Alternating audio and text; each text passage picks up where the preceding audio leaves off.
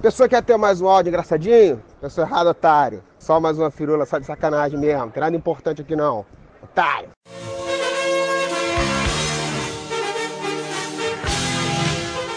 Olá, amigos. Vocês estão ouvindo o podcast Whatever. Gritem, Whatever!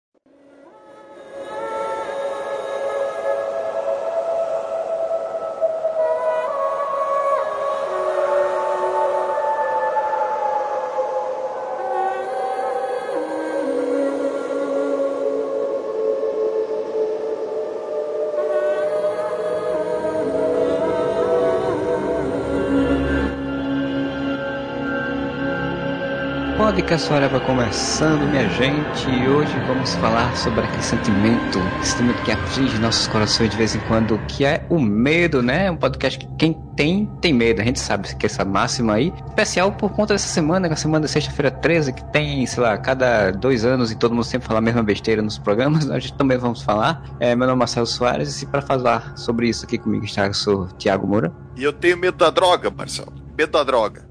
O seu Luiz Modeste. Pra quem não pegou a referência, é dos filmes Sexta-feira 13. Ninguém Porra, cara, pegou a referência. É, nossa senhora, cara. cara, explicar a piada é a pior coisa que você pode fazer. É, dá medo, né? gente que explica dá medo, né? Por um momento eu achei que ele tinha medo de propaganda de pasta de dente. Isso. Eu pensei que, eu pensei que ele tava fazendo aqueles negócios, como é que é? Inseticida. Bomba de flit, né? Quando tem fumo. O Didi fazia isso, não fazia? Ele chegava nas pessoas, fazendo tipo... é. E o senhor Fernando Fonseca? Eu tenho medo de darem um novo papel pro Colin Farrell e qualquer filme que possam fazer no futuro.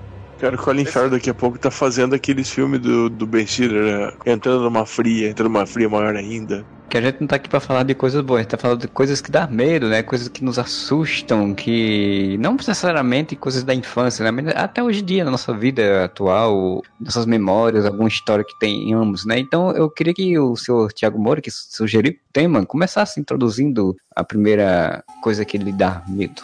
A coisa que eu tenho mais medo na vida é palhaço.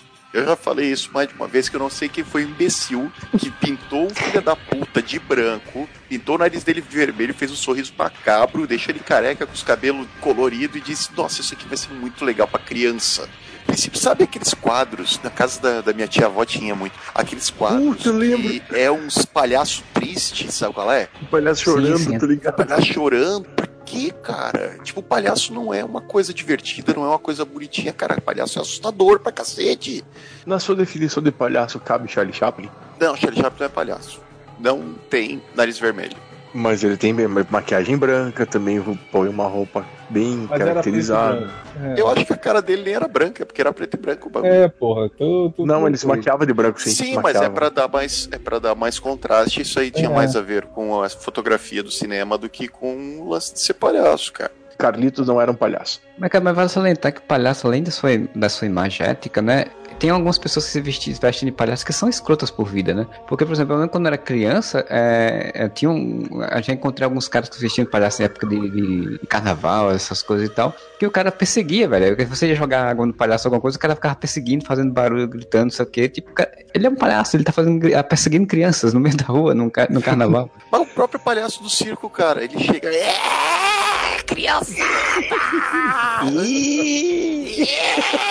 Cara. Isso foi engraçado. O humor agora me lembrou o, o, o, Bingo, velho. O Bingo tá morrendo quando tá, o bicho já tava é. super, super, chapado, que ele faz exatamente isso. Assim, tipo, Mas ele dá, dá medo. O palhaço não chega ali, tipo.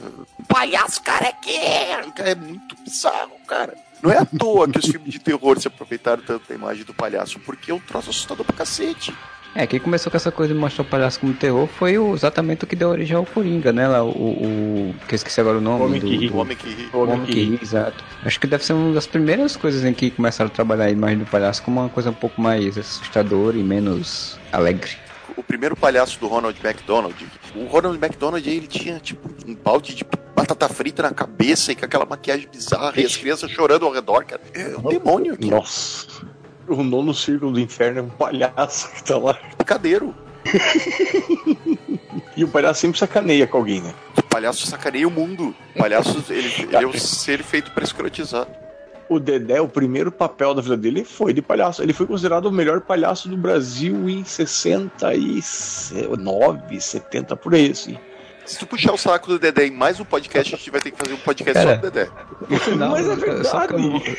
Só porque o Modesto comentou, no podcast aí passado, ele falou sobre os Trapalhões, falou sobre o Dedé, né? E a gente falou que tinha um filme que era a repartição do tempo, que ele ia participar. E o Fiorito, o Márcio Fiorito, pegou e fez. Não, porque a gente falou né, que o Dedé era o Dedé na vida, né? O Márcio Fiorito até zoou, falou que ah, ele chega na padaria e diz que não tem pão, e ele não tem sonho, e ele faz, não, aquela coisa toda. cara, eu assisti a repartição do tempo. Ele faz exatamente isso numa cena, cara. Ele faz, não. Vou dar spoiler, desculpa, mas não é um grande filme assim, né? Não é um, não é um Guerra Infinita da vida. Pega uma treta por conta de um cigarro de maconha, que ele fica puto, né? Ele é policial na história e tal, não sei o que. Aí o amigo fez, não, calma, relaxa, ele fez, mas é maconha, cara. Não, você já ouviu? Você ouviu o que, que o chefe do delegado falou? Não é pra fazer. Vamos deixar de lado. Ele, não. Cara, eu ri. Eu ri sozinho assistindo. Digo, porra, o Fiorito aí, tá vendo? Disse que não ia fazer. Fiorito, roteirista do, do filme do Dedé. Puta, o pior que eu descobri, numa entrevista do Dedé recente, que antes dos Trapalhões ele tem um filme com, com o Dino Santana, da dupla Maloque Bonitão, que eu não vi esse filme, cara. Tem que procurar essa porra desse filme eu não vi esse filme, eu não faço ideia quem é maluco bonitão e eu não sei quem é Dino Santana. O Dino Santana sabe sim, se você for colocar imagem no Google Imagens e Dino Santana, você vai ver que ele sempre fez Trapalhões, que é o irmão do Dedé. Meu medo é que a gente nunca consiga sair do Dedé nos podcasts. Não, a gente vai ficar preso no Dedé de novo, eu acho. É porque o Dedé dá medo.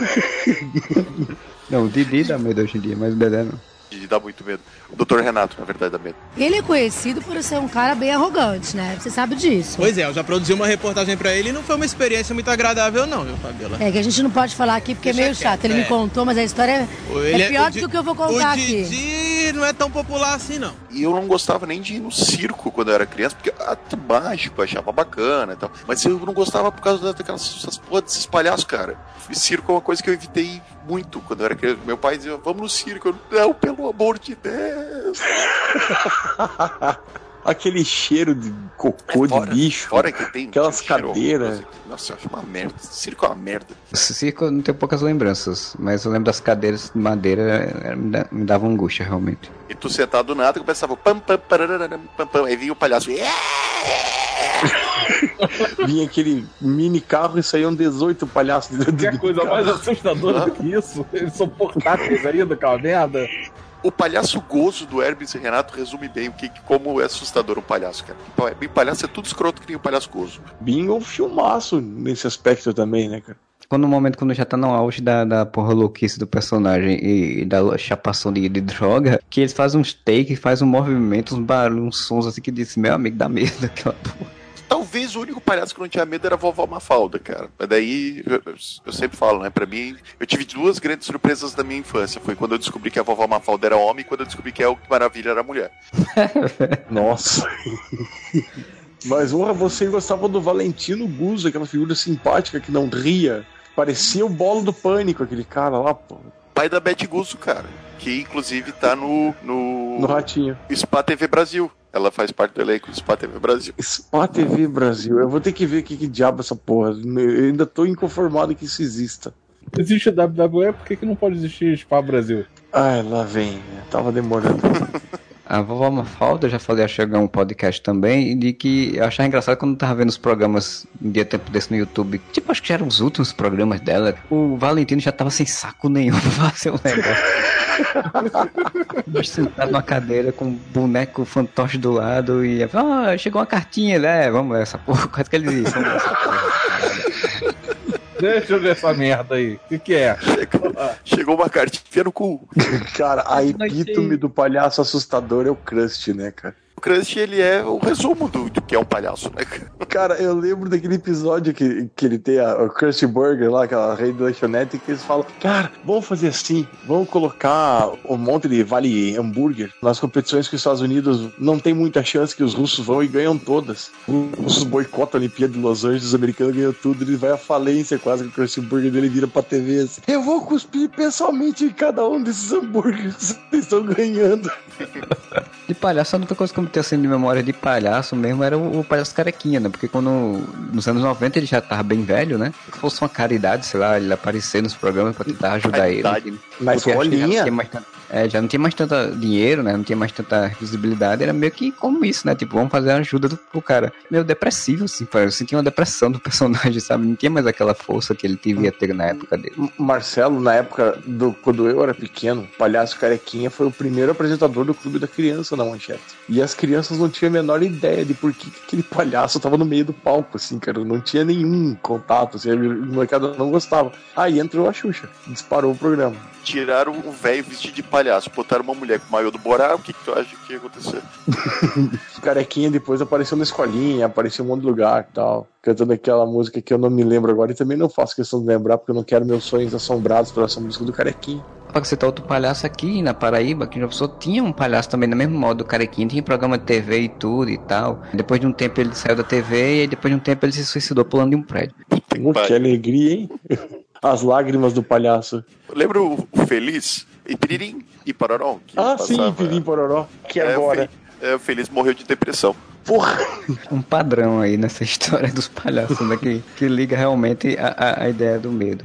Mais alguma coisa pra falar sobre palhaço? Já pode pular. Pode pular, porque eu não quero mais falar de palhaço, senão eu vou ter Você pesadelo. não quer lembrar de palhaço, chega. Imagine o Moura vai dormir aquela fronha do patati patatá, assim.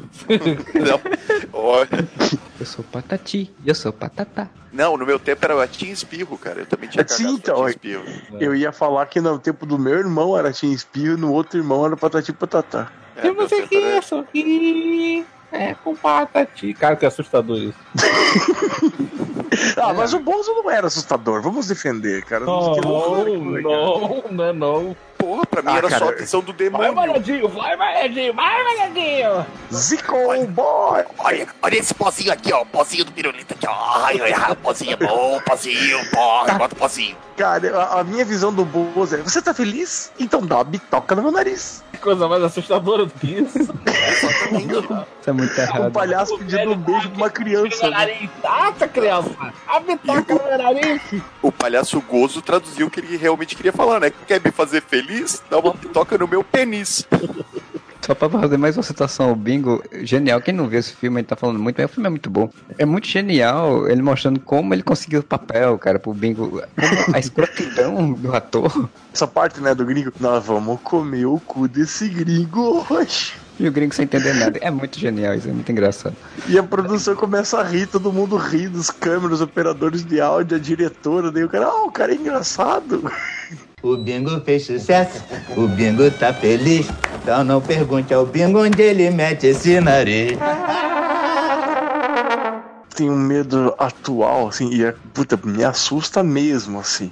Alguns vídeos no YouTube, desses vídeos de terror, às vezes quando o cara tem aquela distorção na voz, que fala meio assim, tá, tá, tá, assim, umas coisas, e uns temas meio deep web, umas paradas meio. aquilo eu fico cabreiríssimo com essas coisas, umas histórias de fantasma, histórias de espírito e tal, e aquelas narrações com aquelas distorções na voz, assim. E, porra, eu não sei por que, que eu ainda vejo sabendo que me dá medo. E as histórias, né, cara? Aquele negócio de boneca humana, cara, é um troço pavoroso. Graças a Deus não é verdade, né? Mas- Como não? Quem humano tava no Hora do Faro, um dia desse. Não, não é esse tipo de boneca humana, Marcelo. Você quer mesmo que eu descreva essa porra Deep Web no podcast? Eu não tô falando, eu tô falando que, que você disse que não existe, eu tô falando que existe um exemplo de um boneco humano. Agora, se não é o mesmo, aí já. E eu Se é prefiro ter que você não descreva nada. Se é pra ter medo, vamos para os recôncavos do medo do Modeste. O que é uma boneca humana?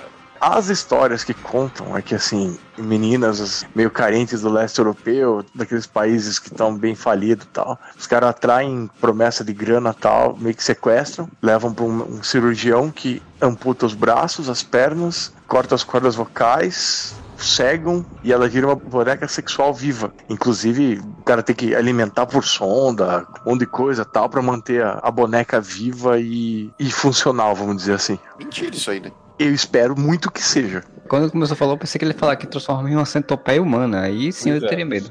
Eu rio com centopeia humana, eu não consigo ficar com medo daquilo. Eu não tenho medo, eu tenho nojo, então nem vejo, porque eu acho muito nojenta a ideia, então eu já nem, nem, nem olho. Porque tem coisas diferentes, isso pode salientar, né? Tem um medo e tem um nojo. Tem coisa que você tem medo, mas você tem um nojo tão grande que você prefere nem olhar. Ah, um incômodo, se diz assim? É isso. Tipo, albergue. Esse gore. Eu, não, eu nunca gostei de filme de terror gore por conta disso. Porque eu não tenho Eu medo. do- Eu não tenho medo do, do terror gore. Eu tenho nojo da coisa, mesmo É, sabendo dá- que é de mentira. Dá aquele incômodo de tipo, ah, que merda. Por que, que eu tô vendo isso, sabe? Tipo, Isso, isso, o cara torturando uma pessoa com pregos no Ah, nariz. eu, eu não suporto, eu não suporto torture porn. Tem dois filmes assim que eu acabei vendo por curiosidade, de tanto que falaram, que falaram que eram os filmes mais horríveis desse tipo de coisa, e eu fiquei chocado mesmo depois de ver o filme, mas assim, pelo horror do troço, pelo, não, não Só por um medo minuto, só um tal, mas- minuto. Você viu uma coisa e você ficou chocado? Isso é de bastante. surpreender. Agora, eu estou- agora eu estou fui surpreendido. Então fujam dos dois, de dois filmes. Um é japonês chamado Grotesque pelo nome eu já não ia ver. e um outro Serbian Movie. A Cyber Movie é aquele famoso que foi proibido em um monte de lugar, a pessoa saíram vomitando. Exatamente. Eu fui ver o porquê de ser proibido. Por que, que eu vou querer ver um troço desse, cara? Eu fui ver aquele House, sabe qual é? Da caloura que É, come esqueci como é que é o nome. Bosta, tá ligado?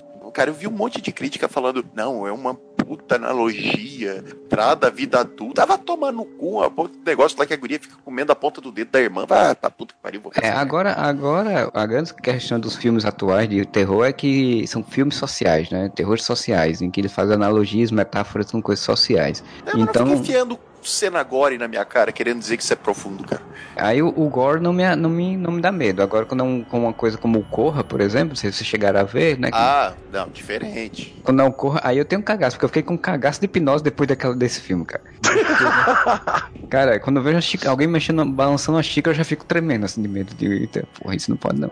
A grande coisa do filme, é, como vocês vão ver, vocês vão entender, é exatamente isso, assim, tipo, tem uma cena que tem uma hipnose lá que você diz, caralho, você fica pensando, se alguém fizer isso de verdade, tá, tá fudido. Então, esse tipo de coisa me dá mais medo do que esse gore todo aí que o Modeste se angustia. Cara, mas teve um filme que eu achei mais gore que quase todos esses, que me incomodou muito mais e não, tem, não era de terror. E eu falo isso, as pessoas não entendem. Cara, eu passo mal vendo Paixão de Cristo do Mel Gibson. Ah, não só você, um monte de pessoa passou mal de morrer do ataque card- cardíaco, né, no cinema. Aqui mesmo uma pessoa amigos. morreu, em João Pessoa. Porra! Morreu no cinema, não só aqui, em vários Sério? lugares. do- Em vários lugares do mundo, pessoas morreram tendo ataque cardíaco de tanto emocionado e chocado com o filme. Credo. Vocês viram o teatro lá que, que teve da Paixão de Cristo agora, que o, o cara saiu correndo e a porrada. dar com o capacete. Caralho. Imagina esse homem no cinema vendo. Imagina esse tá homem vendo a? Paixão de Cristo.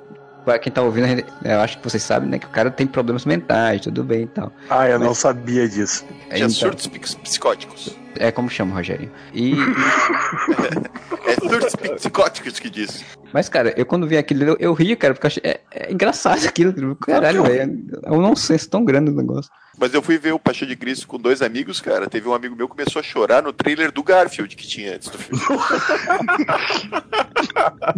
Não, eu, eu, chorei com Garfield, quando assisti Garfield, desse, eu gastei dinheiro com esse filme, mas Cara, eu não, o Garfield eu chorei porque eu gostava de Garfield, achava os quadrinhos geniais, fui ver o filme e. Eu nem É. acho. E exatamente por isso eu nunca vi os filmes. Ah, Mas Paixão de Cristo é um porn, né? Um porn de tortura, porque, como o Fernando falou, porque é isso, né? Tipo, é, o Mel Gibson só faz só mostrar isso. E aí, Mas me dava medo daquele capeta do filme. Capetas da Paixões de Cristo sempre me dão medo. aquele filme chamado Jesus, que é com o Gary Oldman como Ponço Pilatos, que quem faz o capeta é o Danny Aiello. Não lembro. Cara, é apavorante, velho. Pra mostrar aquela coisa como se fosse um, ser anacrônico, ele tá de terno e O gravata que é anacrônico? Essa palavra não existe.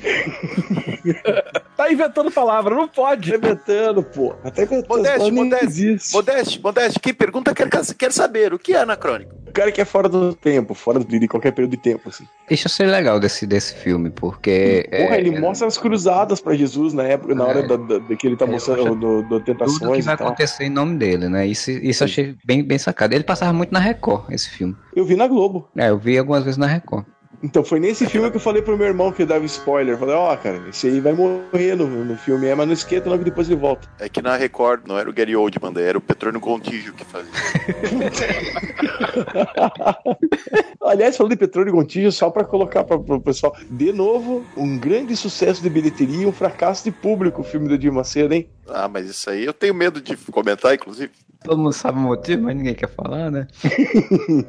Isso eu tenho medo também. É outra coisa que eu tenho medo. É de processo.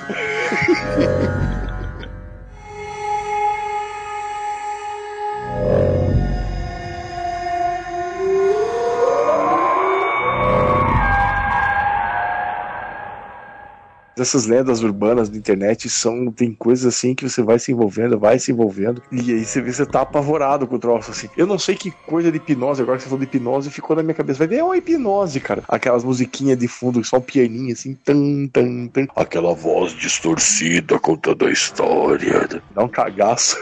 Isso eu tinha receio, não medo, assim, mas eu ficava é, zureta da cabeça um pouco quando eu via cripasta, né? Que são aquelas, essas, esses arquivos Uhum. da internet e contando histórias macabras. Que quem me apresentou foi o Rafael, né? O Vulgo Algures. Postou uma vez no Areva, há muitos séculos atrás, uma cripasta. Vira e mexe eu voltava a ler pra ler aquilo ali, porque eu ficava muito zureta. É você, Satanás. Ó, só pra citar, pra não ficar tão ao léu assim, um dos canais que eu vejo que me dá um pouco de medo dessas coisas é o tio Lu. É tio Lu de tipo. Tio Lúcifer, tio Lu de Lúcifer. Tá, Lu. mas é tio, tio de Lucifer. tia mesmo, tio de É, parente. tio, tio de parente, tio Lu. É. Como se fosse o, o Lúcifer. Ou uma versão carinhosa chama Lúcifer, tio Lu. Aí depois o cara se revelou um reaça do caralho, tem um canal 2 Tio Lu, a missão que ele só fala de, de coisa do Bolsonaro e de intervenção militar. Ah, cara, tudo a ver, né? Aí, aí Se o cara é Lúcifer, ele defendeu o Bolsonaro, tá bem dentro do. aí a gente Ah. vê coerência. O lance de Deep Web é foda porque qualquer coisa, qualquer foto em preto e branco meio que parece Deep Web, não parece? Tem umas fotos do, da carreta furacão e eles negativaram as cores, assim, deixaram preto e branco Cara, negativo. medo isso. Parece muito negócio da Deep Web. Tem fotos negativadas, às vezes realmente, dependendo da foto, dá medo. Não, essa, essa da creepypasta mesmo tinha uma imagem que era muito as- associada, que era uma história de umas crianças que assistiam um programa de TV e ninguém via esse programa, era tudo chuvisco, não sei o quê, e tinha a imagem de um, de um boneco fantoche com os olhos regalados e boca que, o- que tinha lá na postagem. Cara, eu vira e mexe, eu, joga- eu pegava, eu salvava essa imagem e vira e mexe jogava no Facebook, no Twitter da vida, por ficar dizendo que filho da puta, para com esse negócio que dá medo. Porque era muito assustador, assim, tipo. E agora, se não me engano, o Channel Zero, que é uma série que tá acontecendo agora, que tá rolando aí, é baseado exatamente nisso, em creepypasta. Em histórias de. Ah, tô ligado, eu ouvi falar disso aí. É do sci-fi ou do, do, do- um canal desse. Eu acho que é um canal de stream, acho que não, é, não sei se é do sci-fi. Dizem que é muito boa, são as histórias de terror, né? Focado nessa coisa de lendas urbanas da internet e tal. Então eu, eu não vi ainda também, mas. Olha, tá. Marcelo, se- quando você vê, você por favor me diga se tem aquela história que passou na, na timeline de todo mundo em algum momento na vida da experiência soviética de privação de sono. Se tiver mas isso, não é eu não vou história, isso é assistir. verdade. Você Isso tá. é não, verdade. não, não pode ser verdade. Isso não é verdade. Como é que Não, é isso, não Comandante? Es- Explica aí, explica aí. Fizeram uma experiência, deixaram uma pessoa não sei quantas.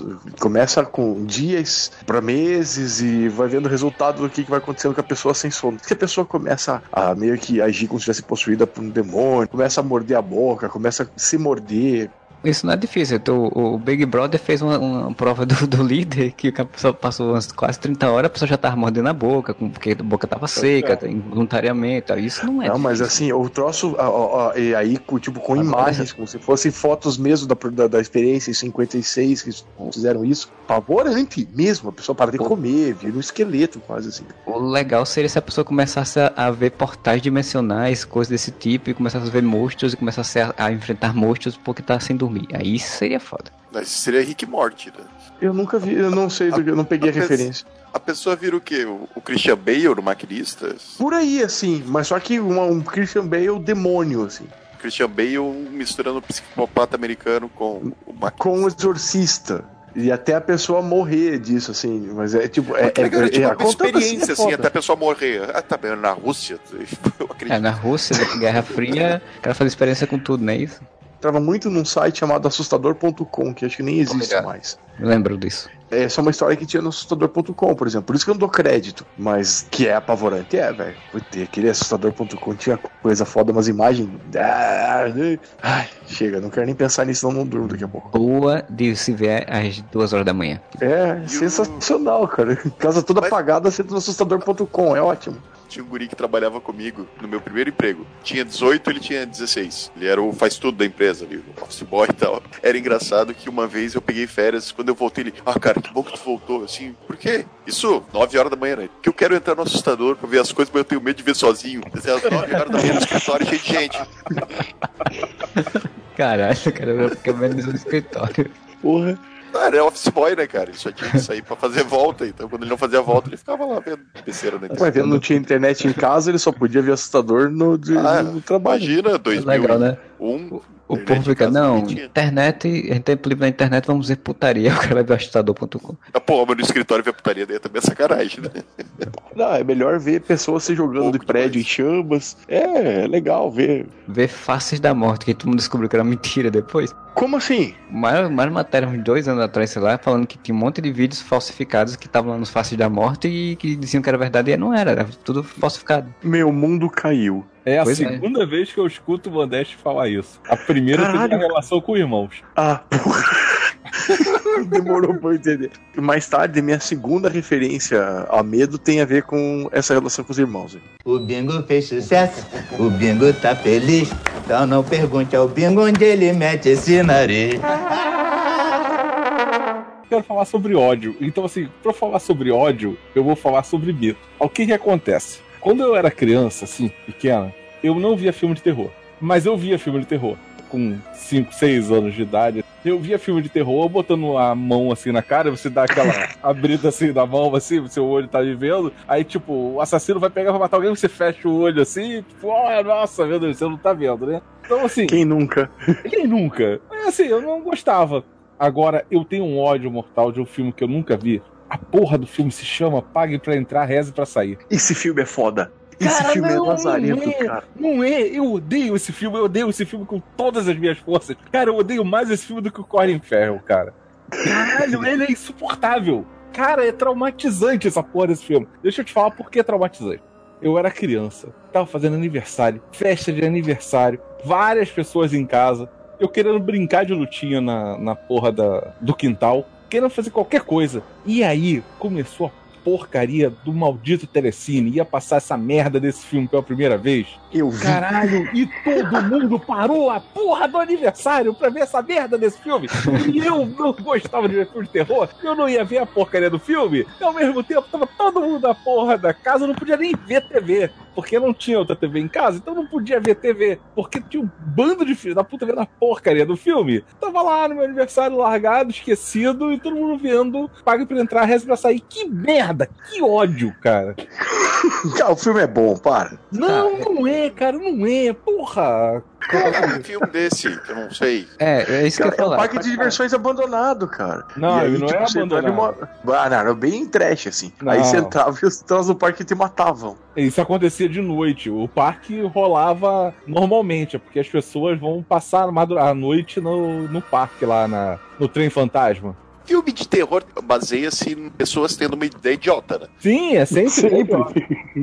Sempre sendo irresponsáveis. Não, olha só que legal. Vamos nesse parque de diversões amaldiçoado durante a noite? Vamos! Vamos brincar com essa tábua Ouija à meia-noite, numa noite de eclipse? Vamos! Vamos! Vamos a conversar com o Capitão Howdy no porão de casa? Vamos ler esse livro feito capa de carne humana que tem um rosto na frente dentro Claro, do cemitério à meia-noite?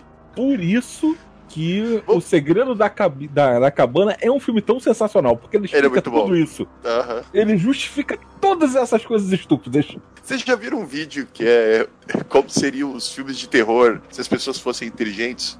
Não, nunca vi não. isso. Cara, é muito bom. Tipo, um bando de adolescentes num carro, assim, ó. Estamos chegando na casa que nós alugamos. Aí a casa no meio do mato, assim, né? Cabana toda queda aos pedaços. Nossa, que bosta. Vamos pra casa da sua mãe na praia. Eles fazem a volta, saem e ficam o assassino olhando de longe, assim, eles indo embora. Chega a guria gostosa pro nerd. Oi, tudo bem? Eu desafio você a ler esse livro aqui à meia-noite no cemitério. Ele olha, não. Ele vira as costas. Mas, cara, falando em filme de terror, já que tu falou de filme de terror quando era criança, um costume que eu tinha, isso denota a criança imbecil que eu era. Meus pais, eles não deixavam eu dormir tarde, né?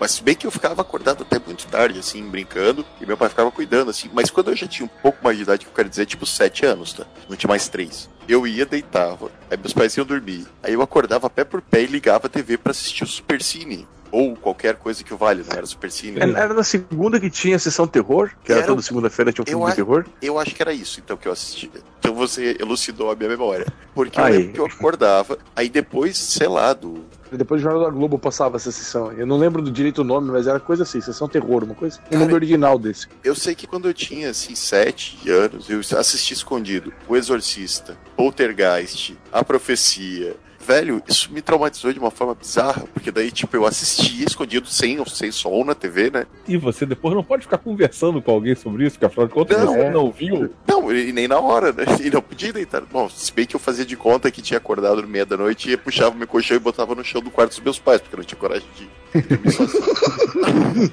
Mora, o pior do Poltergeist é porque é, o Poltergeist é da época que a TV saía do ar. Ah, sim, aquilo sempre acontecia. É, E aquele filho da puta, quando saía, sinal, acabava, fechava a estação de TV e entrava aquela estática. ele, tss. Eu me lembrava do filme na hora, Sabe cara. o que era pior? Cagaço. Era pior. Era pior quando você tava assistindo televisão, você dormia, aí de repente você acordava assim de madrugada, tava a porcaria da TV ligada com aquela porcaria daquela estática. E aí, tipo, tu acorda assim, do tipo, caralho, da onde veio isso aqui? Tava vendo um filme, sei lá, agora acabou ver essa merda. Que Chegou que um isso? poltergeist na minha É. TV. Eu vi uma mão ali de dentro me catar. Porra. E, e antigamente as televisões não tinham controle remoto, você tinha que ir até a televisão pra desligar. A nossa era aquela de virar tac, tac, tac. Porra! Tá, também. Caraca, cara, que merda. Quem criou a história do Poltergeist pensou exatamente nisso, né? Tipo, ele olhou e falou, TV, eu tenho que desligar. Se, imagina se saísse uma mão daí de dentro e puxar. Aliás, aliás, rede de televisão saindo do ar era uma coisa que me dava um certo medo e eu não sei dizer por quê. Tipo da Globo, que aparecia uns raiozinhos de um satélite, e a Rede Globo Sim. não encerra SBT? suas atividades. Não, porque Não, a Globo não era todo dia. Jesus. Via Jesus. SBT, que era mais Não, assustador não. ainda. Jesus é quando sai, quando acabava o programa Silvio Santos. Não. O da Globo, Cara, o da Globo vinha uns raiozinhos. certeza. Calma, deixa eu falar, deixa eu terminar. Vai lá, vai É raciocínio. Vinha os raiozinhos, e daí assim, da Globo não era todo dia. Da Globo era só, acho que no domingo, que era para manutenção dos, do circuito, do satélite, sei lá do que que era, se era para limpar os canos do, do- que saía energia, mas a Rede Globo encerra suas atividades para manutenção dos cabos de rede. Voltaremos às, voltaremos às 6 horas da manhã com o Globo Ecologia. Aí era muito assustador aquilo ficava. Moura, eu vou te falar que, como eu sou mais velho, eu posso falar que eu peguei uma época que a Globo saía do ar todos os dias. Você pegou uma época que a Globo se chamava TV Tupi. É, a Globo era Excelsior antes. Globo, ela saía do ar todo dia, e aqui a Rede Paranaense, que era a transmissora, a retransmissora da Globo, encerrava com uma versão do Imagine cantada pela Yoko Ono. Acho que eu até falei no podcast já isso. Oh, isso é assustador demais. Não, mas isso, isso. Jesus, cara. Isso acontecia aqui também, mas não lembro qual era a música, mas lembro que vira e mexe quando terminava e ele botava algum clipe de alguma coisa assim. É, tinha uma música, é verdade, tinha uma música.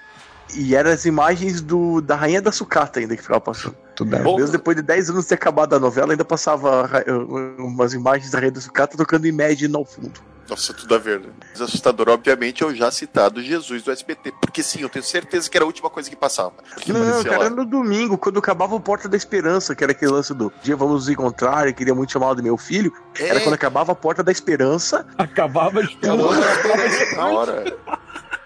Porque ele dá uma ameaçada, né? Sim. fala, você, Você, tem já certeza que fez tudo que podia pelo seu semelhante? Pense eu- bem. fez- Pense bem. O dia nós vamos nos encontrar. Olha só. Era aquele Jesus assustador, assim. Que era um ator de bosta do SBT, que Eu fazia um monte de figuração, é, e era só ele com uma luz de fundo, com uma luz contra a cabeça dele, assim, uma Deus. luz de contra. Aí eu lembro claramente dele falar: Espero te chamar de meu filho. E aquela voz quase Cid Moreira, né? Meu filho. Sim, e ele terminava de falar e vinha aquela tela chuviscando. Caralho, que medo. Você vai dormir apavorado, né? Meu Deus, eu não fui na missa há muitos anos porque eu tinha medo que Jesus ia descer da cruz e me pegar, velho. Cara, o Moura tinha medo de palhaço e medo de Jesus. Eu tô com medo Aham. do que vai vir pela frente, cara. Cara, olha só, você vê que é o denominador comum o SBT nessa vida. Olha, medo do SBT. o Moura tinha uma relação abusiva com o SBT, né, cara? Eu tinha um cagaço do que do aqui agora. Gil Gomes, ele andava pela Avenida Paulista. Paulista. Pô, aquilo era. Imagina o Gil Gomes narrando história de terror, né, cara? Cara, o Esse Gil Gomes narrando a história da Bíblia deve ser apavorante, né, cara? Caralho, uma pipe amarrada com o Gil Gomes. O Gil Gomes narrando filme pornô deve ser apavorante, cara. Cara, o cara que fazia o- a voz do Fred Flintstone tem uma, uma dublagem em filme pornô. Sim, sim. Não é de pornô, é pornô chachada. o, Vem cá, minha o negócio. Ele é um macaco, aí ele fala: "Ah, Vem cá, você gosta de banana? que a musiquinha do Aqui Agora era assustadora. Bota aqui, Marcelo, bota na edição.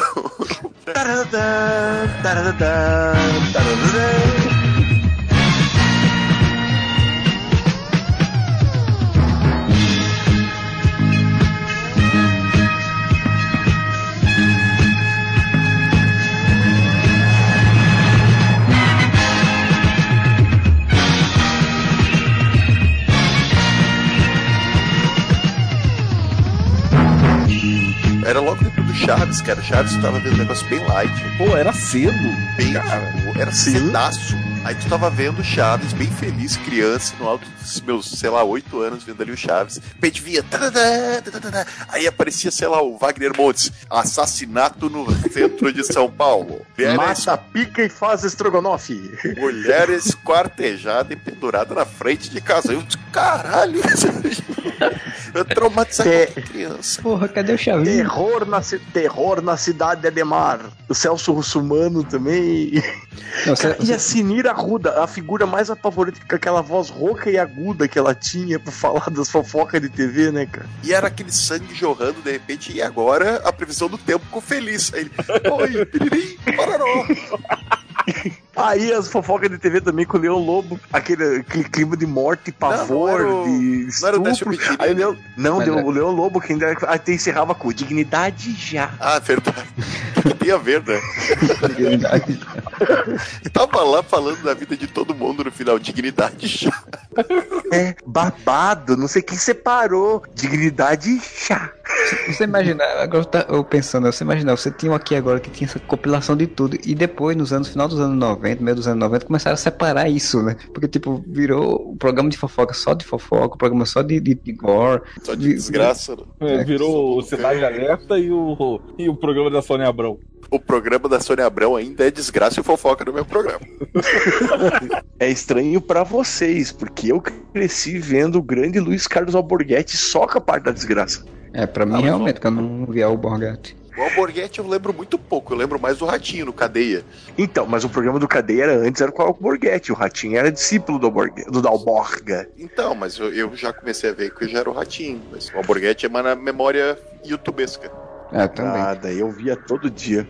Porque aqui não tinha programa policial como tem hoje em dia, né? Porque tem todas as filiais tem. Aqui não tinha, só aqui agora nacional e acabou, assim. Não, você, aí você tinha a programação local. Então, aqui as coisas que assustavam eram exatamente os palhaços do Moura. Era tipo programa de, de matinal de domingo de manhã, que era aqueles, aquela loucura generalizada que era do início dos anos 90, que misturava tudo, como a gente tá falando. Pra mim era um assustador, porque era uma mistura de coisa colorida, ca- um cara gordo, que aqui, por exemplo, Tony Show, que é o nome de um, de um apresentador daqui, era um cara gordo que falava meio Tim Maia, assim, falava todo exagerado, com um monte de coisa nada a ver. Tipo, sabe, bolinha, que era um monte de coisa misturada no programa dele? Ah, tipo o Gilberto Barros. Isso. Cara, isso me assustava Ah, bastante, porque era uma O mistura. Gilberto, o Gilberto Barros é assustador, cara. Não me diga não, Brasil! Que, que coisa mais assustadora do que um disco do Gilberto Barros? Tem o Gilberto Barros lá de uma criança.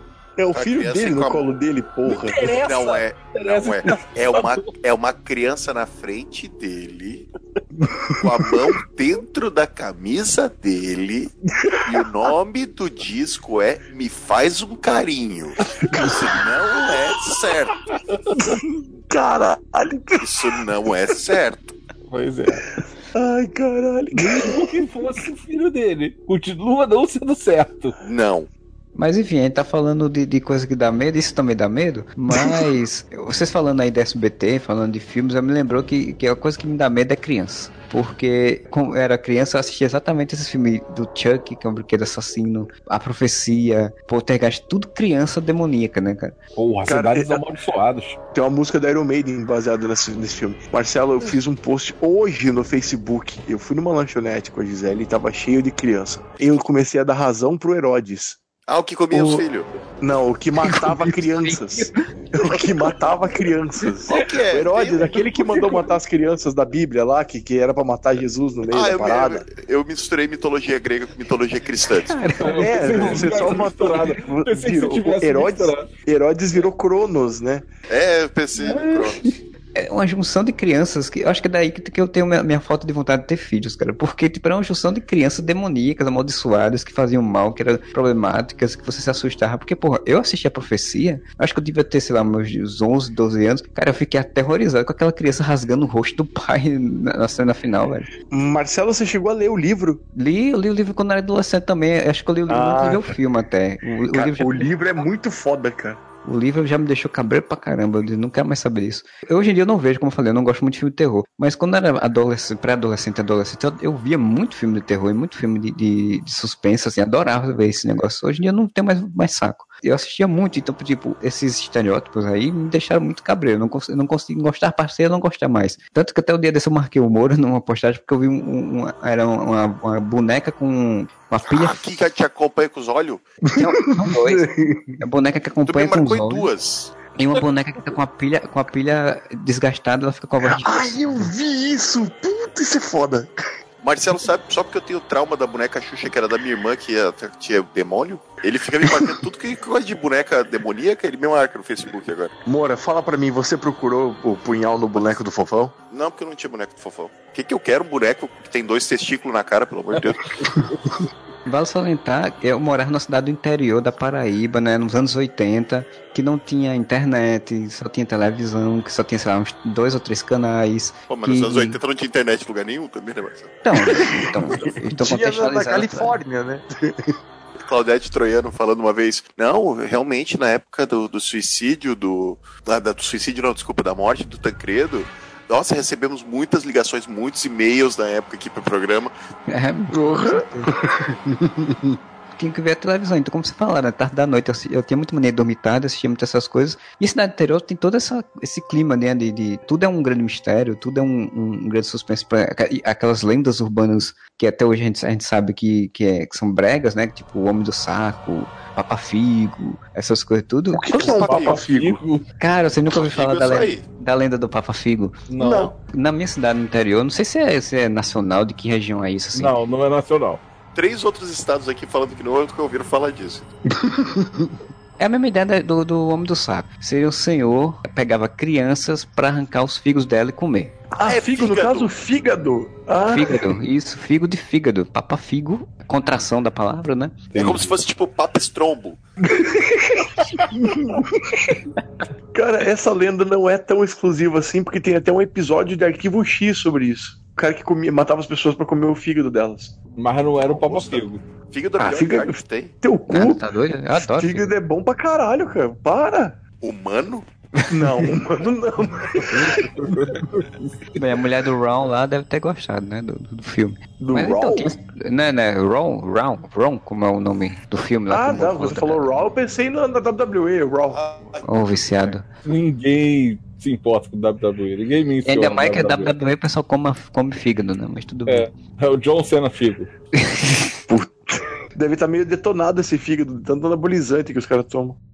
Sabe que eu tinha medo do. Outro que eu vi né, nas madrugadas da Globo, escondido, com 7 anos. Do cemitério maldito. Tinha Ah, do caralho. O bebezinho que volta. Que medo O daquele gato bebê. volta também? Satanás. Não, mas o, o gato volta, mas o que dá mesmo do mesmo é a criança do demônio. Mora, eu vou te falar uma coisa. Quando eu fui ver esse filme, fui no cinema. E o Júlio César, meu irmão do meio, ele tinha exatamente aquele shape. Ele tava naquela idade do menininho. Loirinho também. de- Me assustou aquilo, cara. Fiquei com medo do meu irmão. Hoje em dia você ia querer fazer um cosplay.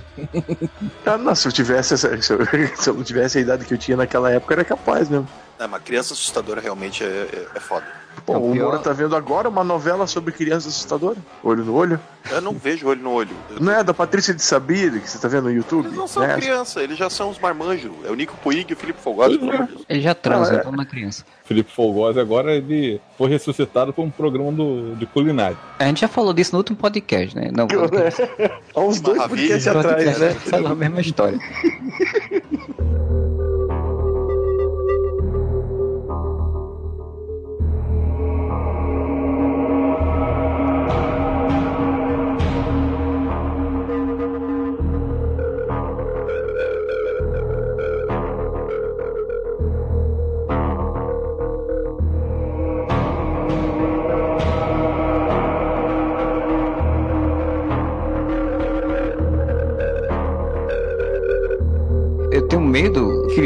passei a ver documentário, filme, essas coisas sobre crianças psicopatas, cara.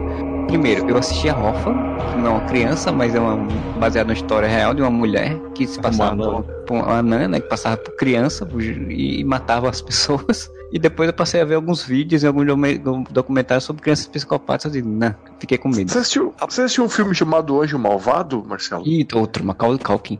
Macaulay Na- Culkin minha e Elijah Wood. Isso, isso. Cara, aquele filme me desgraçou. É um dos que me desgra- desgraçou minha adolescência como criança, quando vi esse filme. Rapaz, você falou que tem medo de ver os documentários de criança psicopata. Eu tenho medo de criança até quando eu vejo Super Nanny. Oh, mas a Super Nene dá, dá medo lá, cara. As crianças muito assustadoras. É, aquelas crianças do capeta, as crianças. Ah, pai, não sei o quê, quebrando a casa inteira. Cara, vocês já viram o meu gato endiabrado? As crianças são fichinha perto, cara. Tinha outra criança que eu tinha medo, que eu gostava do Denis o Pimentinha. Ele fazia as, as estripulias dele, mas era meio que sem querer, ele era bonzinho. Agora, o Pestinha, eu tinha medo. Pestinha é foda. daquela criança.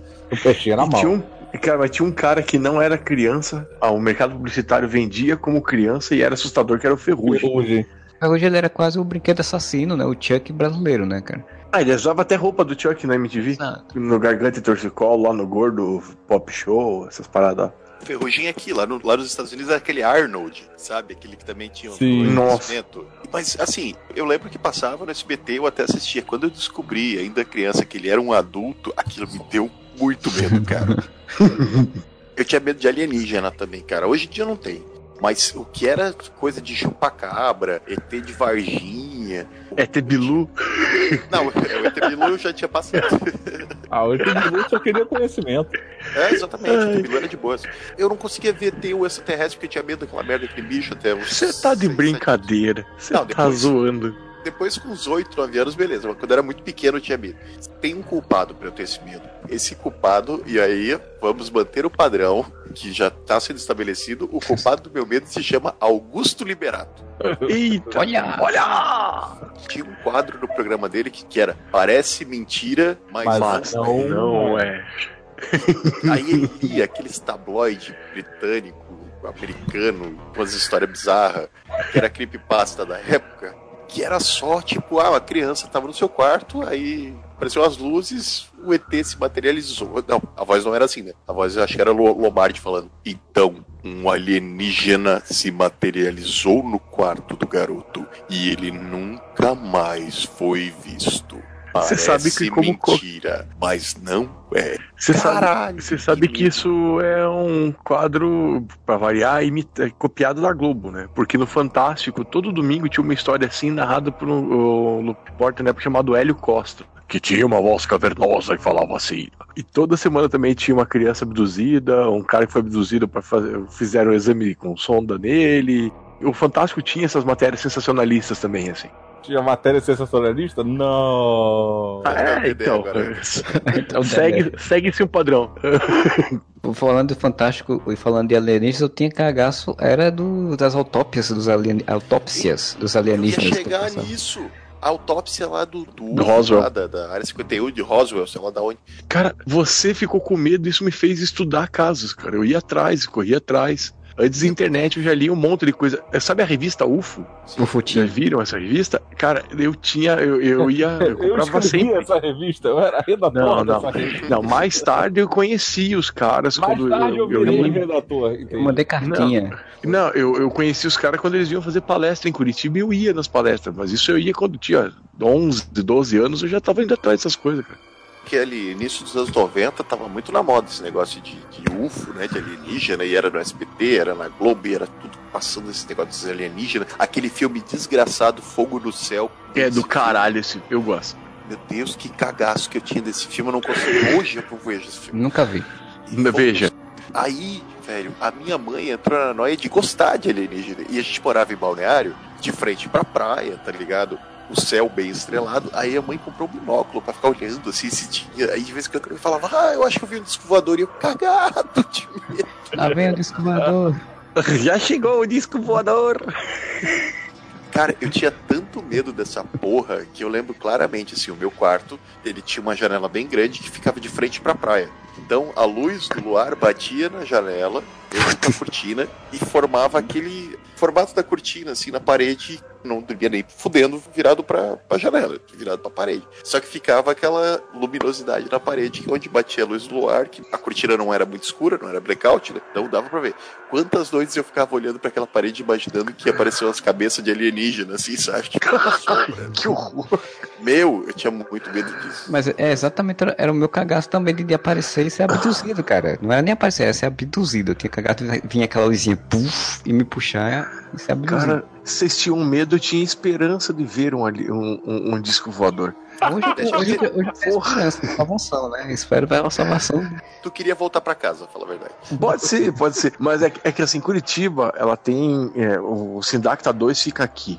Ela tem um, um O- aeroporto de roda- repente. o radar. Não, não, o radar. Não, isso é uma cidade na região metropolitana de Curitiba que tem um aero, espaço porto. É verdade. Aqui- isso aqui não tô também tem Bora sabe. Aqui também tem Eu uma não cidade sei que de nada. isso. Como, cara, tem um prefeito aqui que fez um aeroporto para disco voador aqui numa região, na região metro- metropolitana de Curitiba. Fui tirado de Curitiba antes de virar paranaense, cara. Eu não sei de nada que acontece nesse Tá, tá. maluco aí. Fica renegando suas origens. Mas o, o puta radar aqui do Brasil, tal do Sindacta 2, aqui tem muito, muito caso de, de, de OVNI mesmo. OVNI no sentido de objeto voador não identificado. Que todo dia pega no radar tal. Pela minha família ser de militares, a gente tinha muito amigo que trabalhava no, no Sindacta. Então o cara contava altas coisas, assim, de, de, de aparecer OVNI, de avião sa- decolar pra perseguir OVNI aqui em Curitiba tal, deles darem alerta em São Paulo, darem alerta em Brasília. Teve um caso em 85, se não me engano, um pouco antes do Figueiredo deixar o, o governo, o avião dele foi perseguido por OVNI uma vez. Tem um monte de casos dessas coisas, um monte, um monte aqui, cara. Um monte de casos. Ah, mas aí De- mesmo, de- mesmo, tu acha mesmo que a porcaria dos alienígenas tá preocupado em ficar seguindo o Figueiredo? Ele tava seguindo, ó, aquele ali é o presidente do Brasil, ele vai fazer alguma coisa importante, vamos seguir. Mas é que na época aquilo gerou mídia, entendeu? Na época aquilo foi que gerou uma história bem famosa. Mas na época foi muito falado disso. É muito, é muito fácil ter Foi história a de história que descoador. passava na porra do Fantástico? Uma delas. Não, mas é muito fácil você ter história de, de OVNI com aparelho, com eletrônica. Meu pai tinha história de OVNI numa, aqui quando tudo era mato. Só era mato. Que ele dizia que é, uma vez eu tava andando com meu tio de carro, que eles moravam na- é, num bairro muito afastado do centro, então era um bairro que ele tava começando a popular, né? Construir, tá no início. Tava começando a construir coisa, então tava, só tinha muito mato, ainda, tá, ainda muita floresta, e ele tava indo de carro voltando pra casa e um OVNI apareceu, a luz de OVNI e tudo, e tinha, disse, que, disse que desceu e tudo e tal. E, Fogo no céu. Teu É. pai participou da cena do fogo no céu, porque é igualzinho. Quando- aí ele foi com meu, pai- com meu, pai- com meu tio de carro, chegar perto, quando foi chegar perto, o negócio pegou de repente, subiu e foi-se embora correndo. Só que meu pai adorava contar histórias desse tipo, né? Então, tipo, quando eu tinha uns 8, 9 anos de idade, ele contou isso quando tinha uns 8, 9 anos de idade. Ele também contou a história do dia que ele estava indo da cidade inteira onde eu morava para a capital, que era onde ele morava, e vinha de carro com mais algumas pessoas, e aí aquela velha lenda urbana que tinha uma, uma pessoa pedindo, uma mulher ou era um cara pedindo uma carona. Quando ele esticou o braço, o braço dele ficou da, da tamanho da avenida inteira, como fosse para derrubar o carro. Quase perdeu o controle, quase caiu. Meu pai contava causos, né? Causos de, de terror. Isso é muito mais interessante do que aparelhos que ficam captando sinais. Quem me ajudou a superar o medo de alienígenas foi o Jô Soares, cara. Um dia ele falou no programa dele, eu pensei, faz sentido. Que ele disse, cara, imagina o quanto deve ser chata a vida desses ET, né? Eles estão lá na outra galáxia. Aí eles pensam assim, ó, cara, vamos dar uma volta lá na Terra, dar um cagaço naquela velhinha que mora no interior de Minas Gerais. Vamos escrever palavrão em língua que eles não vão entender naqueles, naquela plantação de trigo. Como diz o Jô, nunca aparece a nave, tipo, sei lá, no meio de São Paulo. Ela aparece lá em Pirigui do, do Jabutiá, do interior de Goiás. Aí eles param em cima de uma casinha, no meio de uma fazenda. O fazendeiro olha, ai meu Deus do céu, toma um cagaço, ele sai voando e zoamos, tá ligado? Cara, você tá falando num país em que o demônio encarna só nos pobres e que vão na Igreja Universal. Ele nunca encarna no Trump, ele nunca encarna no Obama.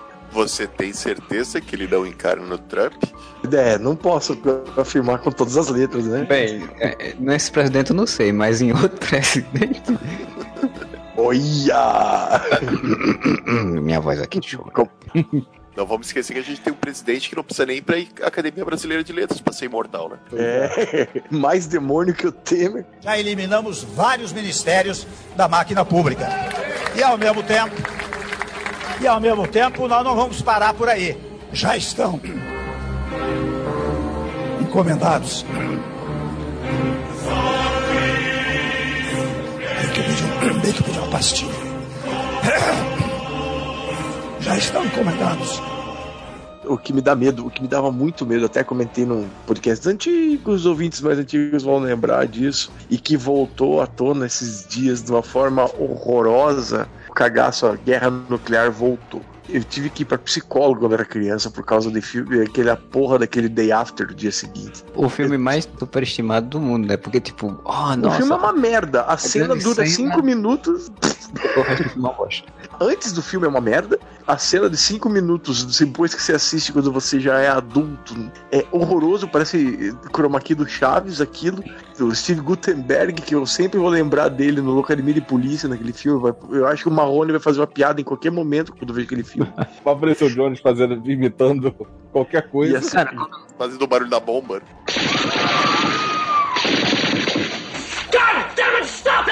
gente que viveu aquela época dos anos 80 era no Jornal Nacional, era no Fantástico, era no Globo Repórter. Tudo sobre bomba nuclear, o efeito da bomba, quantas bombas podiam acabar com a humanidade e não sei o que, o tempo inteiro isso. E aquilo foi criando na minha cabeça aquele medo, medo. Eu ouvia avião, pensava que era míssil nuclear, já tava me escondendo. assim. Aí fui para São Paulo e estava na casa da mãe de um dos nossos colegas do Andy. E a gente lá batendo papo, uma da manhã, eu, Duende, minha esposa, minha filha, a gente batendo papo, tomando café e tal, jogando conversa fora. Uma e pouco da manhã entra o plantão da Globo. Puta que pariu, a primeira coisa que passou na cabeça. O Kim Jong-il apertou a porra do botão. Era só a morte da Tônia Carreiro. Ah, Antônio Carreiro morreu. Porra, você não sabia? Não, não soube. Que merda. Deu plantão do jornal da plantão da Globo e tudo. Uma e pouco da manhã, assim, ele tava passando Ah, um que filme, tá? A gente não tava assistindo. Aí entrou o plantão da Globo e eu, caralho, o Kim Jong-il apertou o botão, acabou. Não, não era. Tenho medo que eles vão apertar a bomba e vai tudo pras picas por causa da bomba nuclear. Fizeram uns mapas aí de, do- de onde os mísseis da Coreia poderia ir e tal. O Brasil Aqui não tá- cai, né? Aqui, aqui no Brasil não caía, né? Que você, você É, estaria fora da zona. É isso, isso é que é o pior, porque onde cai, morre na hora. Onde não cai, morre com inverno nuclear. Você vai passar fome, vai matar por cebola, que nem no The After.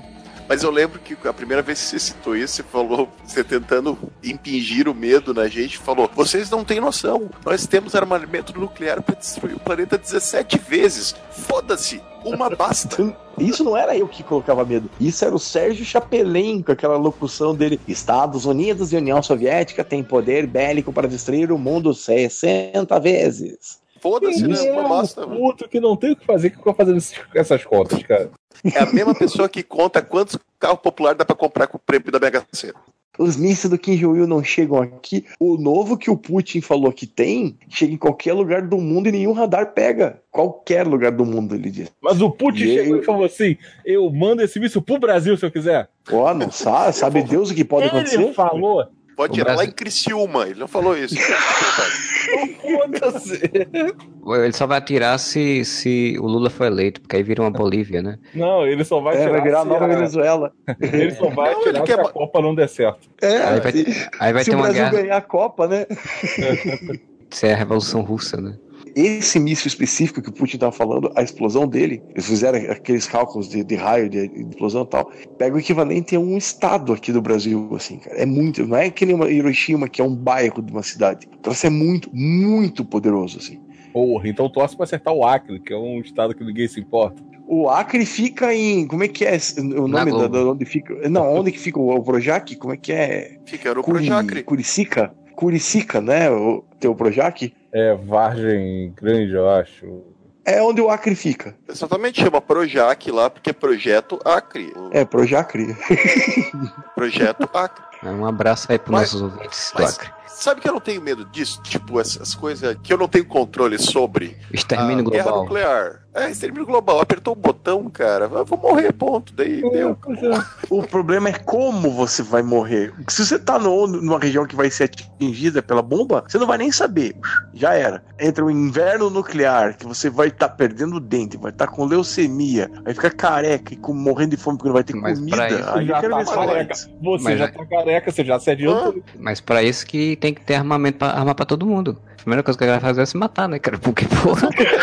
Tentar sobreviver. Eu tenho uma teoria, cara. Se tivesse, por exemplo, um apocalipse zumbi, o primeiro zumbi que aparecesse, eu dava o braço assim, ó, morde aí. E essa merda. Em algum momento vai, né? Ué, vou ficar eu me fudendo até morrer igual o filho do Rick. Não, cara, morde aqui, pronto, já virei zumbi, tchau, acabou. Da Paulinho Mosca, ele tem a resposta. Paulinho Mosca tem a resposta só com a musiquinha lá dele, pronto. O que você faria quando o mundo fosse acabar? Pronto. Naquele tempo que eu ia soltar o míssil, você faria alguma coisa importante e pronto. Resolveu. Não, não é só... Minha pequena Eva, cara. Pequena Eva também fala O- sobre o fim do mundo, cara. Episódio do, do Armação Limitada também. Já foi além do Viva. Claro que não, passa Armação Limitada no Viva. Eu sei, mas eu não vejo todos os episódios. Não tão Ah. funcionado assim. Coincidentemente, ontem eu sonhei que tinha uma explosão nuclear na minha cidade, olha só. Olha, é um sinal. Ontem eu sonhei que tava andando no shopping, mas os meus sonhos são todos idiotas. E...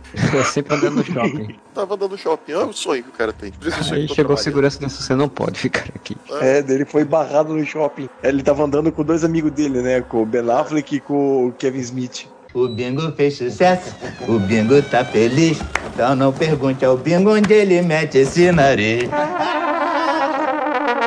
Eu tenho medo de aranha. É um medo plausível. Pois é, é, um É medo palpável. plausível, Cara, é, é palpável. Mas é aquele medo aracnofobia mesmo? É... Cara, então, é- é- o lance é o seguinte, né? Morava no Rio de Janeiro. E aqui, tipo, tu não vê é, aranha, assim, né? Tu via aquelas pequenininhas, ou papamosca e tal, aquela foda-se, sabe? Vamos. É, essa aí tu olha, ah, tá bom, caguei, sabe? Mas minha avó morava no Espírito Santo, né?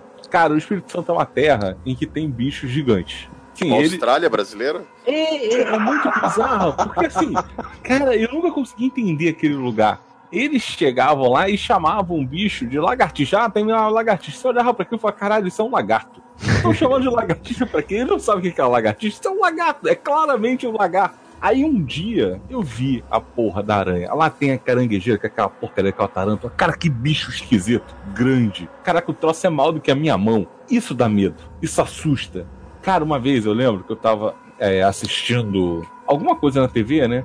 A TV lá na casa dos meus avós ficava assim na, no- na, na sala de, de jantar lá, né? Eu tava, juntei cadeiras, tava lá deitado, assim, vendo televisão. Aí, de repente, assim, no meio da madrugada, eu olho assim pro lado, olho pro chão, puta porra de uma aranha lá. Caraca, aquela merda assim, gigantesca. Eu peguei, fiquei olhando pra ela, saí, ela ficou lá parada. Aí eu fui, andei até o quarto onde tava o meu pai, acordei ele, falei, porra, tem uma aranha ali, cara, precisa matar. Aí ele, ah, deixa eu dormir. Fiquei puto, peguei uma, um pedaço de pau, olhei pra aranha, né? Ah, tô, tô, tô, tô mantendo, tô mantendo o olhar ali, porque você não pode desviar o olhar, porque não sabe o que esses bichos malditos vão fazer, né? Aí, pô, tudo bem, consegui um pedaço de pau, falei, agora também vou matar essa porcaria desse bicho. Cara, eu te juro que eu bati umas 20 vezes na aranha. Eu arranquei uma pata dessa, daquela filha da puta e ela correu pro quarto da minha avó. Cara, ameaçando, né? Eu vou pegar essa Caraca, E pra dormir depois? e pra dormir depois, cara? Sei lá, o bicho quer se vingar, caralho, eu deixei ela perneta. O bicho quer se vingar. Porra! Vai querer mesmo? É, eu deixei ela perneta, cara. Diz- Dizem que, que a abelha vinga-se, né? Então a aranha podia muito bem se vingar Porra, também. mas assim, mas a aranha tem essa parada também, porque o que que acontece? O lance é o seguinte, vai encontrando outras vezes aranhas, aí vem pessoas falando e tal, e Você aí... vai encontrando a aranha pendeta, né? Andando com Não, mais velha, ela olha pra você, você olha pra ela. acontece? Eles vão sempre falar que as aranhas elas andam em pares, casalzinho. Você começa a reparar que realmente é verdade. Aparecia uma, alguém matava a aranha, e no dia seguinte, assim, ou poucos dias depois, aparecia uma outra. Cara, ela queria se vingar, cara. É certeza disso. Certeza O fato dela se reproduzir rápido não quer dizer nada, né? Olha, pô, ninguém se reproduz Não, rápido cara. e fica do tamanho de uma palma, o Modeste. É, é, Eles estavam enviando é, batedores, cara. Eles estavam É, matando não, batedores e estavam vindo outros. Não, não, Era não, ninguém, ninguém Aranha nasce de- hoje do tamanho de uma palma, cara, da mão. Não, não, não, não. Se a aranha tinha bigode, era o Charles Bronson das aranhas que veio vingar a morte. Não, a caranguejeira é toda peluda, deve ter bigode. né? É. Caraca, eu lembro uma vez também que eu encontrei uma caranguejeira. E eu tava com um bambu na mão, alguma coisa assim. Cara, eu tentei acertar a aranha. E eu errei. Cara, eu era muito merulha. Eu errei a porcaria da aranha. E a aranha, ela olhou pra mim e ela botou as patas assim pro ar e, e jogou a, aquela a presa assim pra frente. Assim, cara, que coisa assustadora. Ele saiu correndo. Caralho, eu nunca corri Caramba. tanto na vida. Caraca, eu saí correndo igual um louco pra casa da minha avó. E a casa da minha avó era assustadora, porque assim, era aquela casa que não tinha telhado. Quer dizer, tinha telhado, mas não tinha. Não tinha forro. Cara, que merda aquilo, tudo aberto. Eu me Mas- sentia exposto. Caraca, eu tinha que dormir no chão, cara, que coisa assustadora. Mas eu te pergunto, hoje em dia você ainda sai correndo quando vê uma aranha? Se eu vi uma caranguejeira, eu vou correr, cara. Tá maluco? Bicho grande. Fala sério. Cada caranguejeira é tipo picada de vespa, cara. Ah, tá Só bom. Tu, tu, ah, já te mordeu? Ah, que boa. já. Já. te mordeu? Já. Você não ficava olhando a porcaria do teu, do teu sapato, ficava batendo ali pra ter certeza que não tem nenhuma aranha no seu sapato antes de você se calçar. Ah, de vez por uma vez eu tava em cima. Eu era criança também, eu era, me ferrava muito quando eu era criança. Eu tava em cima da árvore, veio uma vespa, mordeu minha cara. Além de eu ter uma farroada na cara, eu ainda caí em cima da árvore. Desloquei a clavícula. Tava procurando também, né, porra? Porra, mas aí, sabe o que você chegou à conclusão? Picada de, de vespa desloca a clavícula. Exatamente. Mas, Logo. ah, mas eu também, eu também não gosto de aranha. Eu acho que eu não lembro de ter visto uma Pô, aranha coitado do Peter caranguejeira, não. É. Mas eu não lembro de ter visto uma aranha caranguejeira na vida, essas coisas. Eu tenho medo daquela aranha pequenininha marrom, sabe qual é? Aquela que é. Só marrom? Pô, mas a marrom é pra ter Aquela, medo mesmo. aquela que mata. Não, Porra, Alcione é legal, eu gosto tanto. mas sabe o que aconteceu? Casa de praia aqui perto, de- aquelas casas de praia bosta, sabe? Coisa de moleque, né? Pila pra ela na casa. E a casa era caindo dos pedaços. Aí durmo eu no primeiro dia, no outro dia eu acordo. E tinha uma picada de inseto na minha perna, pequenininha assim.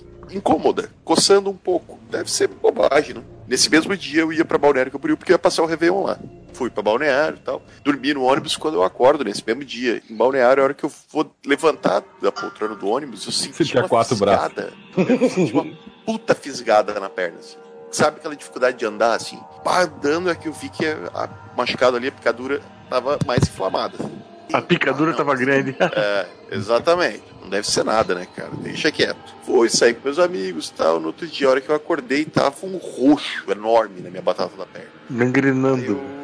Ah, não deve ser nada, né, cara? Vou na farmácia. Vamos beber mais um pouco. Deve ser só alergia. Aí fui na farmácia, o farmacêutico, olha, cara, deve ser alergia, pega esse antialérgico aqui. Aí passei o antialérgico. Puta merda. Naquele mesmo dia, estou andando pela praia com meus amigos. Tem dois caras jogando frescobol. A bola de frescobol veio direto na machucada ali onde estava roxo, né? Parecia que quebrou minha perna no meio. No outro dia, eu acordo, dia 31 de dezembro, dia de Réveillon. A minha perna está preta. Preta. Batata da perna preta. assim. Aí eu, Conclusão, hoje em dia o Moura tem uma prótese. eu acho que eu vou no hospital. Aí fui no hospital. E a médica, totalmente impaciente de ter que me atender às 5 horas da tarde, véspera de Réveillon, olhou pra minha perna e disse: Isso aí foi picada de aranha. É? Ela nem mexeu, ela só olhou. Ela sim, e provavelmente aranha marrom, porque tá muito escuro aqui. Aí eu, ah tá, e o que que eu faço? Se não tem muito o que fazer, essa parte que tá preta vai necrosar e vai cair. Eu quero. Era minha batata da perna inteira. Eu ia perder do joelho pra baixo só. Quase nada. Não, eu tava, brincando, né? Ela, não, não, isso aqui, provavelmente essa parte aqui toda que tá preta vai necrosar. Espera-se, né, que nasça carne boa ali, mas se não nascer, tu vai ter que ir, né? Enquanto tiver necrosado, tu vai ter que ir no posto de saúde, porque eles vão raspar a carne morta da sua perna. Teoricamente, deve nascer, mas provavelmente você vai ter que fazer um enxerto nessa perna. Eu, quê? Ela me deu um anti-inflamatório e uma recomendação para tomar uma vacina antitetânica, eu acho que é. Aí vou eu, né? Tô apavorado, tomar a vacina. Tô lá esperando. A enfermeira veio, a enfermeira já era uma senhorinha. Ela veio me dar a vacina. Ela assim, mas o que que houve, moça? Isso aqui, minha perna.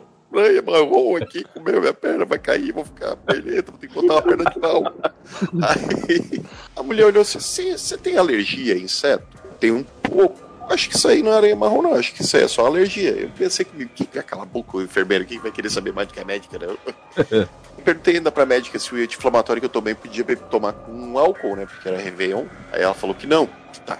Cheguei, meus amigos tudo se arrumando pra ir pra festa. Aí eu contei, disse, ah, não acredito. Aí um dos meus amigos, o Robson, ainda falou, pá, cara, logo hoje que eu consegui, o meu sogro me deu esse Johnny Walker Blue Label aqui. Eu disse, ah, então foda-se anti-inflamatório, eu vou perder a perna, mas não perco o Réveillon, né? Porra, prioridades. Ah, porra, mas a perna ia cair de qualquer jeito. Aí, aí fui pro Réveillon, tomamos aquela garrafa de Blue Label. No outro dia minha perna tava rosa. No outro dia não tinha mais nada. Foi o milagre uma. do Blue Label, cara. Das duas, uma. Ou a enfermeira tava certa, ou o Blue Label cura a mordida de aranha marrom, cara. Foi bom você ter falado disso, cara, porque é, Curitiba é uma cidade infestada de areia marrom. Ainda bem que eu saí daí, meu Deus. Então, daí hoje em dia eu tenho muito cagaço dessas aranhas marrom. Coincidentemente, eu não tenho medo nenhum de uísque, então. Cara, eu ia contar a vez que um cachorro mordeu quando eu era criança, mas depois dessa história toda do Moura, não tem mais, não tem mais graça, não. Então, a minha é muito sem Pô, graça. Tu quase perdeu a perna. Pô, Porque o Moura Pois é. perdeu. A minha picada de vespa foi tão insignificante depois disso. Nem contei que quem acertou a bolinha de frescomol na minha perna foi o nadador Fernando Scherer ainda, pra completar o Ô, louco! Foi. Olha só, amigo do, do, do Mocotó, do Rogério Flauzini e do Fernando Scherer. Fernando Scherer me agrediu. Tem que acabar com o Fernando Scherer. Casa de vó também é uma coisa meio assustadora, ou vocês acham que não? O Fernando falou Totalmente. A casa da minha, da minha avó era basicamente a casa que eu morava, porque eu morava com minha avó, então. A casa da minha avó tinha morcego. Curitiba? A casa da minha avó. Não, Brusque. Por isso que é uma cidade meio Em assustadora. Brusque. Cara, só tem velho naquela cidade, Só cara. por As ela é pessoas- assustadora. Caralho, cara, dá parece estar um filme de terror, daquelas vilas americanas, assim, antigas. Eu ia muito pra lá quando eu era criança, que o pai, o pai tinha confecção, daí ia comprar coisa na Havan, ali em Brusque e tal. Eu, eu não gostava porque a cidade parecia muito velha, tudo era velho, tudo era velho, era meio assustador. Na casa da minha avó tinha sótão, no forro do sótão tinha um monte de morcego. Criança que via filme de terror apavorada com essas coisas, com um monte de morcego, ca- cagaço sempre, né, cara? Eu não lembro que bairro que era, cara. Era uma casa muito bonita, tá ligado? Só que ela era rodeada, vegetação alta, sabe? Tipo, jardim, umas vegetação alta. Então, de dentro da casa você não conseguia ver a rua. Era tudo, só conseguia ver o mato. Aí a casa era uma casa bonita, antiga e tal. Só que o piso todo de madeira. Então tu andava pela casa e ficava aqui. hum, Gás.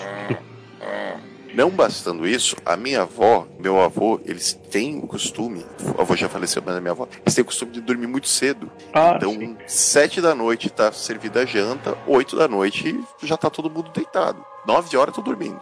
Quando eu ia pra lá, era muito raro, mas quando eu ia, meus pais acompanhavam de dormir cedo. Eu não conseguia, eu nunca consegui dormir cedo. Então eu ficava na dispensa, que era onde tinha uma TVzinha pra não fazer barulho. E, nossa, eu lembro que eu ficava assistindo o seriado do Batman do Adam West, que passava em algum canal, SBT. tipo, à noite, no SBT, eu acho, à noite. E eu Uhum. ficava assistindo lá.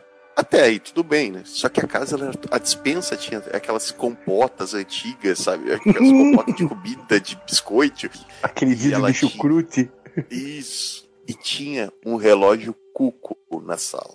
Era o ápice do cagaço, cara. Porque tava ali assistindo qualquer coisa, o Batman, desenho, aquele silêncio sepulcral, e de repente o pam, pam, cocô, cocô, cocô. Caralho.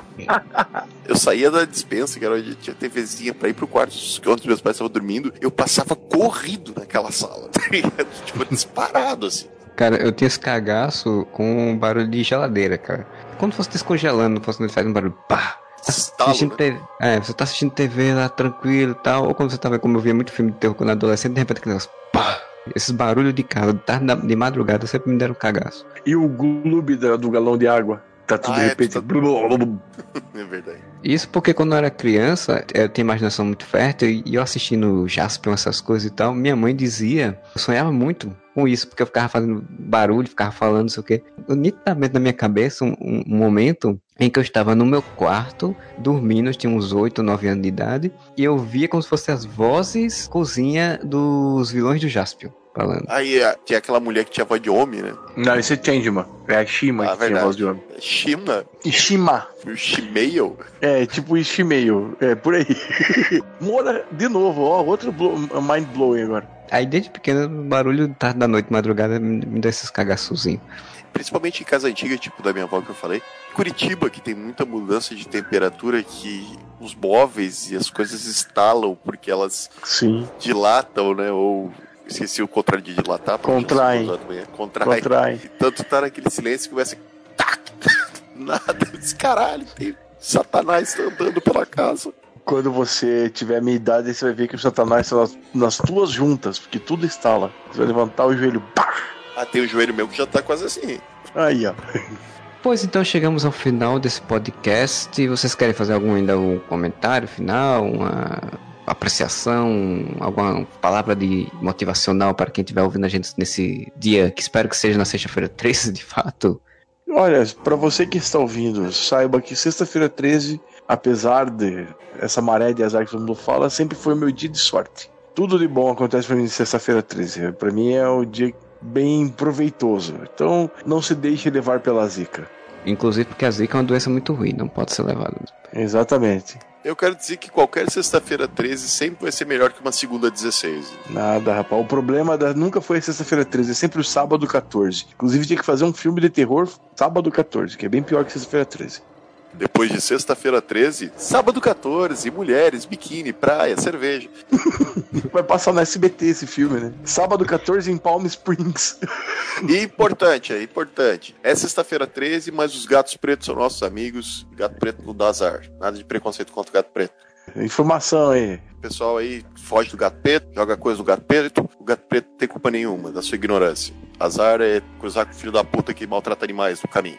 Espero que vocês tenham curtido. Você gostou, entra lá no nosso site, whatever.com, com um A só, e deixe seu comentário na nossa postagem desse podcast, ou entra lá no nosso Facebook, nosso Twitter, e deixe seus comentários. Ou ainda mande para contato, arroba, whatever.com, que você tem medo aí, quais são seus medos, na sexta-feira 13 é bom para você ou não é, é não é, fica trancado, passa por debaixo da escada, suas superstições, essas coisas todas aí, né? E esse podcast foi um oferecimento do Catarse Assinaturas do podcast Whatever que a gente tem. Catarse Assinaturas, você entra no catarse.me barra podcast Whatever, com as faixas de preços que dão recompensas para ser nosso padrinho ou nossa madrinha no Catarse, né?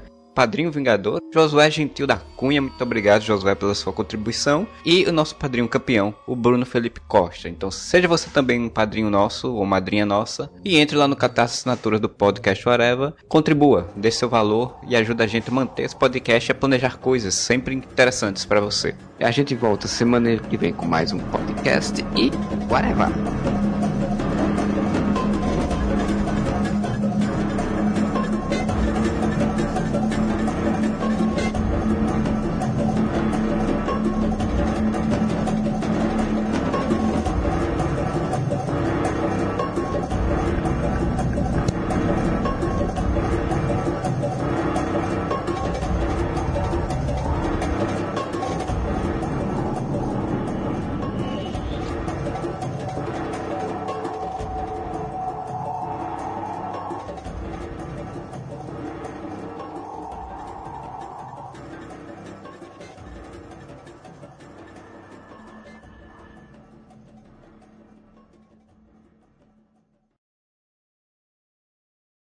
Que bicho esquisito, grande. Caraca, o troço é maior do que a minha mão, grande. Isso dá medo, grande. Isso assusta, grande.